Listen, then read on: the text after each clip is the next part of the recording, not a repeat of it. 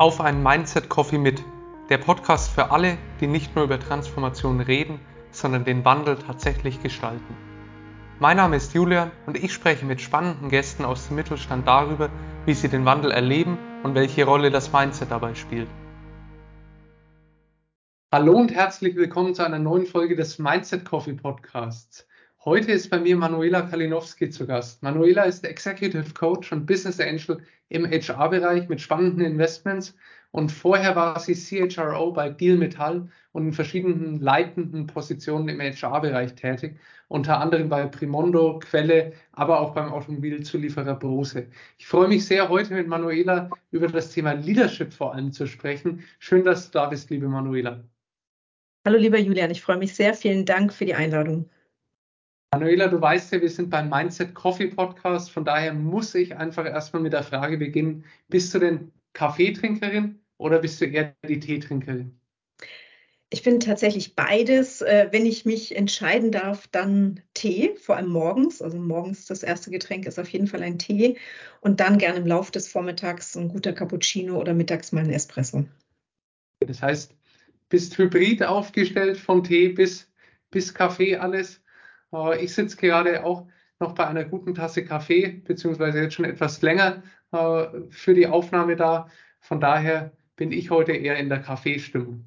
Manuela, ich hatte gerade ja schon ange kurz mal anskizziert, wie dein Werdegang war, dass du äh, unter anderem bei großen Industrieunternehmen warst äh, und jetzt als Executive Coach und Business Angel unterwegs bist. Könntest du unseren Hörerinnen und Hörern bitte zu Beginn nochmal die Reise durch deinen persönlichen Werdegang zeigen und wie du die geworden bist, die du heute auch bist?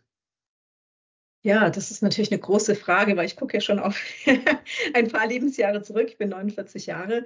Und ähm, ja, ich glaube, so was der rote Faden ist, der sich durch mein Leben zieht, ist, dass ich ein unglaublich großes Interesse an Menschen habe und dass ich ein unglaublich großes Interesse an Veränderungen habe.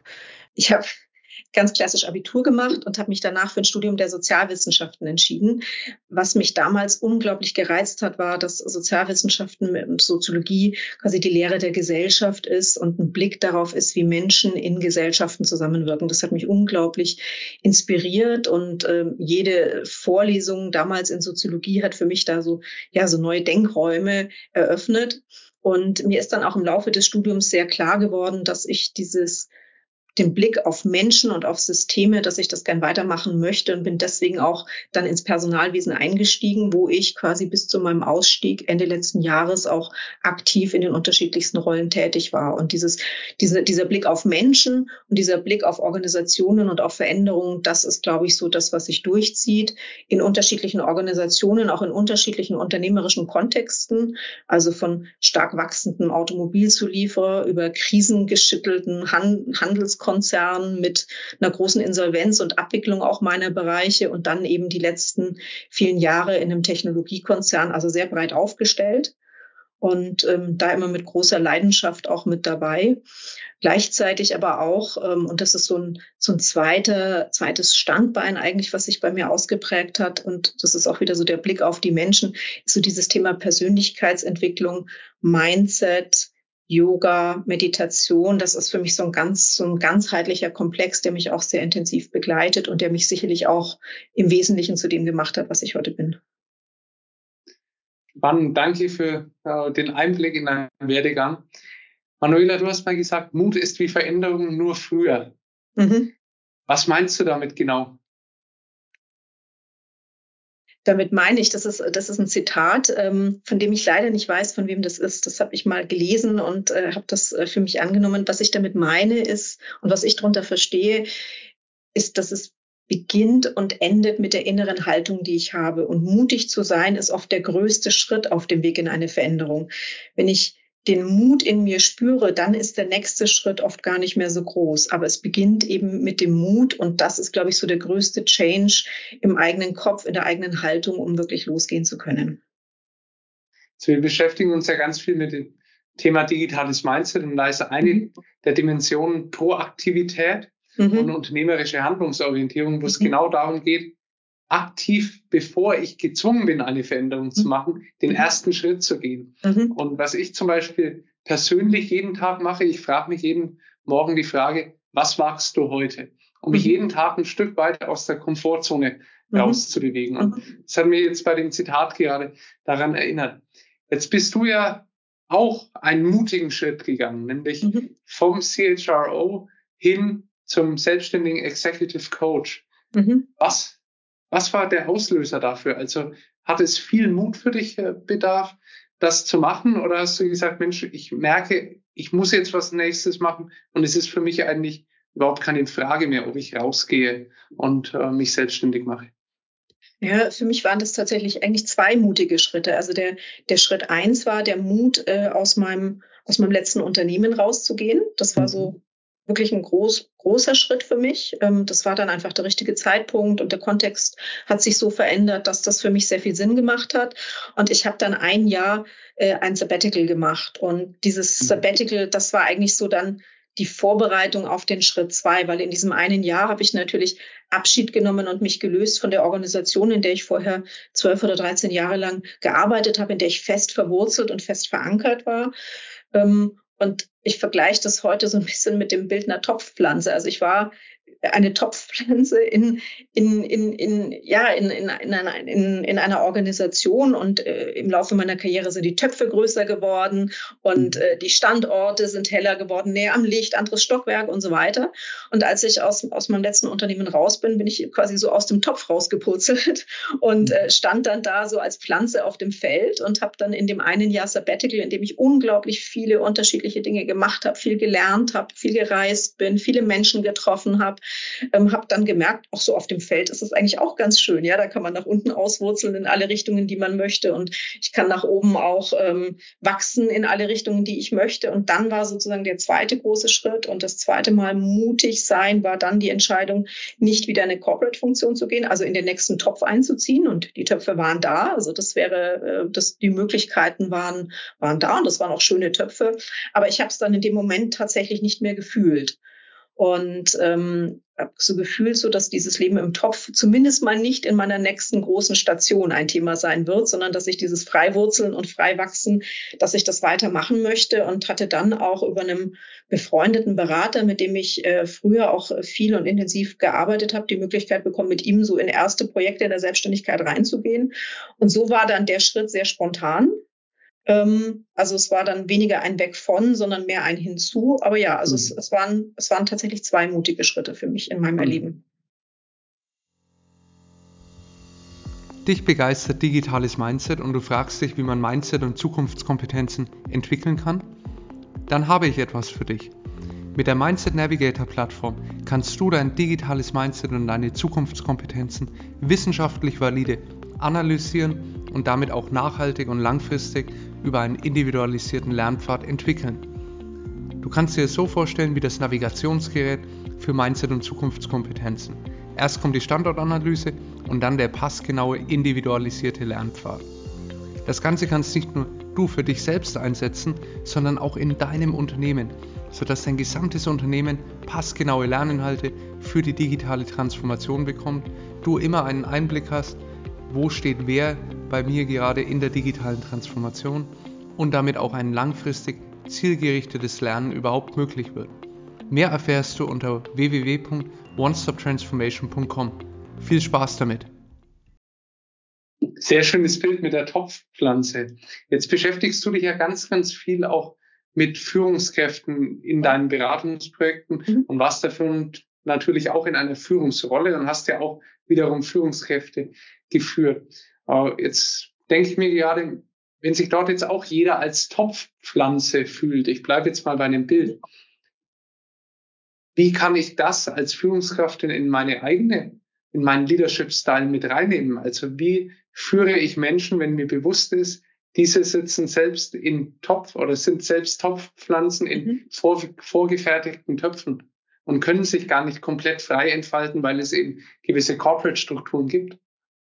Ja, also ich habe mich ja auch viele Jahre lang in diesen Töpfen auch sehr wohl gefühlt. Ja, also ich sag mal so, mein Wachstum und das Wachstum der Töpfe hat natürlich nicht immer ideal zeit, zeitlich zusammengepasst, aber im Großen und Ganzen hat das schon zusammengepasst. Und ich sag mal, die Menschen, die ähm, dafür gesorgt haben, dass ich mich als Topfpflanze in dem Topf auch wohlgefühlt habe, die haben da schon auch einen guten Blick drauf gehabt. Also wann braucht's Dünger, wann braucht's, ne, wann braucht's Wasser, wann braucht's einen neuen Topf, einfach weil der Topf zu klein wird. Und so würde ich sagen, ist das auch, ähm, das Bild hat jetzt wahrscheinlich irgendwann sein natürliches Ende, aber so ist das, glaube ich, schon ganz gut auf den Führungskontext zu übertragen, zu sagen, so, ich sag mal, wenn, wenn ich eine Topfpflanze im Topf bin, wie, bewe wie, ne, wie, kann ich, wie kann ich mich in diesem Topf auch ausleben und wann passt der Topf vielleicht auch einfach nicht mehr? Hast du jahrelang in unterschiedlichen HR-Positionen gewirkt und hast dich da ganz viel natürlich auch immer mit der Weiterentwicklung der Rolle im HR beschäftigt. Mhm. Wie ist denn deine Wahrnehmung? Wie verändert sich die HR-Landschaft aktuell? Was sind denn die großen Trends deines Erachtens? Ja, ich glaube, ein ganz großes Thema für viele HR-Kolleginnen und Kollegen ist das ganze Thema Talent Attraction und Acquisition, also das ganze Thema Recruiting und Employer Branding, dieser, dieser ganze große Themenkomplex einfach aufgrund des demografischen Wandels und des Fachkräftemangels. Also ich glaube, da, da haben die Kollegen echt richtig, richtig viel zu tun. Ähm, Zweites großes Thema ist so, dieses, ich, ich nenne es jetzt mal nicht New Work, weil das ist ein bisschen, ein bisschen abgedroschen, aber Modern Working. Also wie wollen wir in den Unternehmen eigentlich zusammenarbeiten in Verbindung mit dem Thema äh, Employee oder People Experience? Also was brauchst dass die Menschen, jetzt sind wir wieder beim äh, Bild der Topfpflanze, dass die sich in den Töpfen auch wirklich wohlfühlen mhm. und da sich da auch zu Hause fühlen. Ähm, großer Block ist sicherlich ähm, das Thema Digitalisierung und Automatisierung. Also wo kann ich welche ähm, HR-Prozesse so weiterentwickeln, dass sie für die Führungskräfte einerseits und für die Mitarbeiter andererseits auch wirklich convenient sind. Also, dass sie diese Prozesse auch gerne digital durchführen. Ich glaube, das ist so ein mhm. laufender Prozess, der noch viele Jahre weitergehen wird. Ein persönliches Steckenpferd von mir war ähm, das Thema HR Analytics. Ja, da bin ich jetzt auch mhm. äh, in einem Startup investiert, die das auch, die das auch anbieten. So ist dieses Thema Aufbereitung und Nutzung von Daten im HR-Umfeld, um dann wirklich einfach viel professionellere datenbasierte Entscheidungen auch treffen zu können. Auch, ich sage jetzt mal, auch, auch in die Zukunft blickend, darauf auch äh, Entscheidungen für die Zukunft auch aufbauen zu können. Das ist, glaube ich, ein großes Thema. Und ähm, ja, Learning und Development, ja, ich sag mal, in, in der aktuellen Welt, wo sich so viel verändert, ist dieses Thema kontinuierliche Weiterentwicklung der Mitarbeitenden ist einfach ein riesengroßes Thema. Hast du zum Abschluss gerade Learning and Development angesprochen. Wenn du mal so auf die Kompetenzlandschaft schaust, und du mhm. hast ja selbst gesagt, während des Sabbaticals hast du gemerkt, ah, wo liegen auch meine Kompetenzen, wie kann ich mich auf diesem freien Feld selbst entfalten. Was sind denn für dich die relevanten Zukunftskompetenzen? Ich glaube, ein, ein, eine wesentliche Kompetenz ist so dieses Thema Anpassungsfähigkeit und Agilität. Es verändert sich ja so schnell so viel. Ich nehme jetzt mhm. nur mal Stichwort KI auch ähm, diese Kompetenz in den Menschen und damit letztendlich auch fest verankert in der Organisation zu haben, dass Organisationen sich wirklich weiterentwickeln können durch die Menschen. Und damit verbunden ist eben das ganze Thema Kompetenzentwicklung und vor allem eben auch der digitalen Kompetenzen. Also das sind, glaube ich, so zwei, zwei große Themenblöcke, verbunden mit Innovationsfähigkeit, mit Kreativität, mhm. mit Problemlösungsfähigkeit. Mhm. Für die Führungskräfte ist natürlich das Thema Leadership eine zentrale Kompetenz. Ja, auch mhm. mit, ne, das merkt man im Moment ja auch in den ganzen Diskussionen mit Back to Office und Remote Working. Ja, wie funktioniert Leadership? Das beschäftigt eigentlich alle meine Kunden sehr intensiv, mhm. wie man dieses Spannungsfeld wirklich gut, gut hinbekommt als Führungskraft. Kollaboration und Vernetzung ist, glaube ich, ein immer größer werdendes Thema. Mhm. Ähm, sowohl auf unternehmerischer Ebene, aber auch natürlich innerhalb der Unternehmen und Organisationen. Und ganz großes Thema ist auch, wie Organisationen und auch die Führungskräfte in Organisationen das Thema Nachhaltigkeit, Sustainability mhm. managen. Also das wären so aus meiner Sicht mal so die Themen, die mir spontan einfallen. Wie schaffe ich es jetzt als Führungskraft, die von dir gerade angesprochenen Themen und damit Zukunftskompetenzen denn bei mir im Team, in der Organisation zu priorisieren, aber auch die Entwicklungsmöglichkeiten zu geben. Ich glaube, dass das eine große Gemeinschaftsaufgabe ist. Also ich, was ich erlebt habe, ist, dass in Organisationen eigentlich viel Bereitschaft da ist, zu lernen und äh, sich zu entwickeln. Ähm, ich glaube, die Organisationen dürfen Anreize setzen, die dürfen Freiheitsgrade dafür geben, die dürfen Formate anbieten für die, die für die Mitarbeiter interessant sind. Und ähm, natürlich braucht das Budget und Rahmenbedingungen und so weiter. Aber ich glaube, wenn man, wenn man, wenn man öffnet und Möglichkeiten anbietet, ähm, und da gibt es ja im Moment auch viele tolle Unternehmen, die das auch vormachen, wie sowas gut funktionieren kann, dann glaube ich, ist das gar nicht so schwer. Es ist, glaube ich, dann schwer, wenn man es halt eng macht, ja, wenn man es versucht klein, also ne, wenn man es versucht irgendwie ein zu, zu kanalisieren und ähm, ja, äh, wenn man da versucht auch Vorgaben zu machen. Ich glaube, je mehr man es öffnet und je mehr Raum man für Kreativität gibt, je einfacher wird es für die Organisationen auch. Bedeutet, dass man Raum schafft, auch selbst zu lernen und sich selbst zu entwickeln für die Mitarbeitenden. Mhm. Jetzt frage ich mal ganz provokant nach, haben aber nicht Unternehmen, gerade Corporates, über Jahre diese Selbstlernkompetenz bei Mitarbeitern eigentlich aberzogen durch sehr starre Programme, äh, wo ich als Mitarbeiter eigentlich mich nur darauf verlassen konnte oder mich darauf einstellen konnte, naja, einmal im Jahr habe ich mein Jahresgespräch mit der Führungskraft und da wird mir dann schon gesagt, was ich nächstes Jahr als Fortbildung zu machen habe. Ja, haben Sie, beziehungsweise wenn man es positiv formuliert, ist natürlich, dass man versucht hat, es natürlich auch Führungskräften und, und Mitarbeitern dann auch möglichst positiv auch ähm, möglich zu machen. Aber ja, also ich meine, das ist das, was wir ja insgesamt merken in dieser Welt, dass das Thema Selbstverantwortung übernehmen eine der großen, das ist eine weitere große Kompetenz, die aus meiner Sicht relevant ist, ja, dass dieses Thema in Selbstverantwortung zu gehen immer wichtiger wird. Und mein Plädoyer wäre auch, das Thema im Unter mein Plädoyer wäre auch, dass im Unternehmen in, in, gerade in diesen Entwicklungs- und Learning-Themen da wirklich aktiv zu verankern.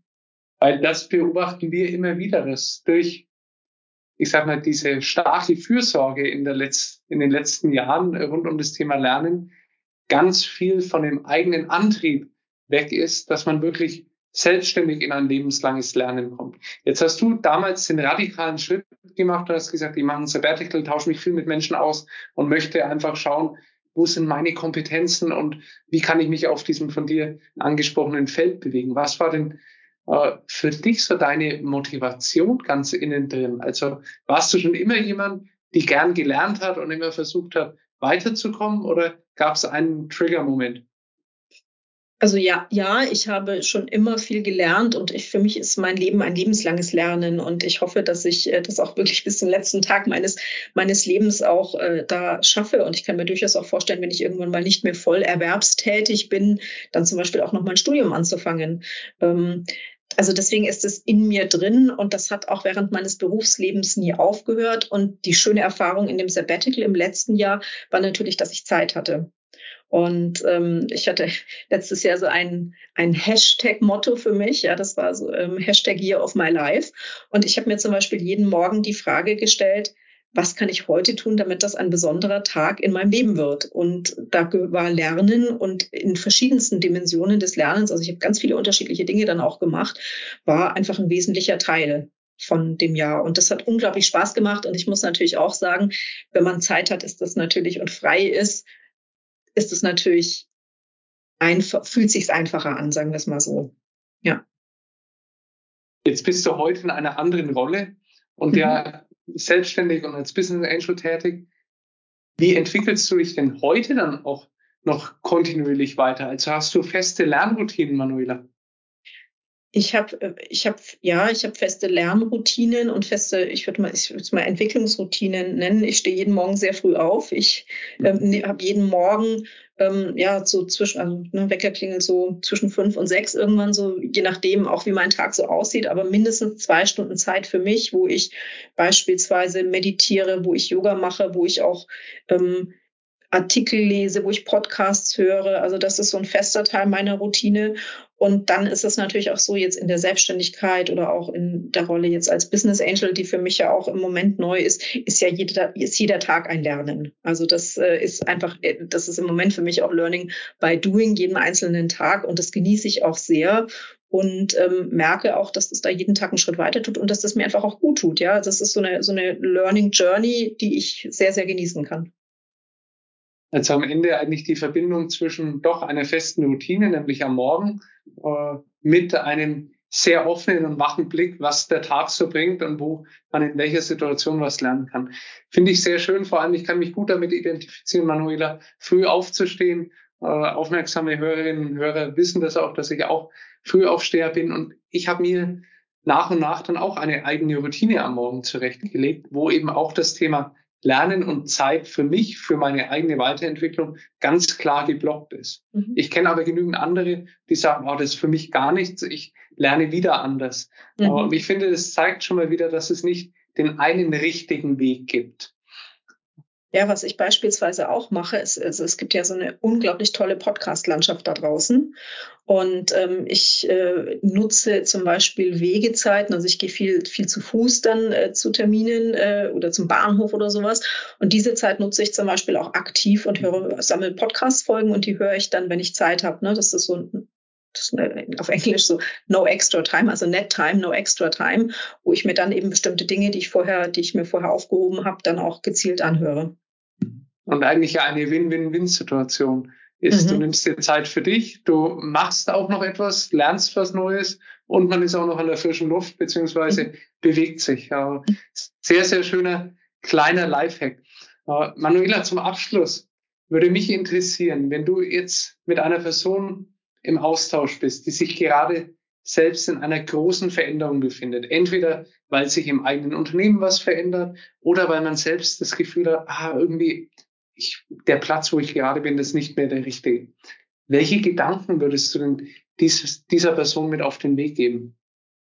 Also ich würde der Person empfehlen, in die Ruhe zu gehen, in die Stille zu gehen, in etwas Monotones reinzugehen, beispielsweise lange, lange Waldspaziergänge zu machen oder schwimmen zu gehen oder also irgendwas, wo man sozusagen den Körper monoton bewegt, sodass der Geist zur Ruhe kommen kann. Weil ich sag mal so im Alltagshassel und äh, in der Getriebenheit des Alltags finde ich, ist es sehr, sehr schwer, große Entscheidungen zu fällen. Also insofern würde ich Ruhe empfehlen, zum einen und ich würde zum zweiten auch empfehlen, sich jemanden an die Seite zu holen, mit dem man Dinge aktiv reflektieren kann, sei es ein Mentor, sei es äh, ein sehr guter Freund, eine sehr gute Freundin oder ähm, einen Coach, der das, ich sag mal, mit etwas mehr Struktur vielleicht auch dann ermöglicht, darüber zu reflektieren, aber sich sozusagen Begleitung und Hilfe auch zu holen. Wäre, wäre meine Empfehlung, habe ich auch gemacht an den großen, ich sag mal, Schaltstellen meines Lebens, wo ich große Entscheidungen getroffen habe, habe ich sehr, sehr gute Erfahrungen damit gemacht, mir da wirklich auch Hilfe zu holen. Finde ich nochmal sehr, sehr wertvollen Gedanken, gerade in einer Zeit, die sich gefühlt immer mehr beschleunigt, wo wir häufig irgendwo rastlos sind, sich bewusst mal Zeit zu nehmen und mal Zeit auch für die kleinen Dinge und Zeit, sich für solche großen Entscheidungen zu nehmen. Manuela, vielen, vielen Dank für den Einblick in deinen persönlichen Werdegang, äh, wie du dich selbst entwickelt hast, was du machst und auch für die vielen guten kleinen Hacks für den Alltag. Ich glaube, da war für alle Hörerinnen und Hörer was dabei, was man sofort auch implementieren kann. Danke, hat riesig Spaß gemacht. Vielen Dank, lieber Julian. Das gebe ich sehr gerne zurück. Hat mir auch viel Spaß gemacht. Dir hat dieser Podcast gefallen? Du willst mehr über das Thema digitales Mindset und Transformation erfahren? Dann schau doch mal auf unserer Website onestoptransformation.com oder auf Social Media vorbei oder melde dich für unseren Newsletter an. Wir freuen uns auf dich.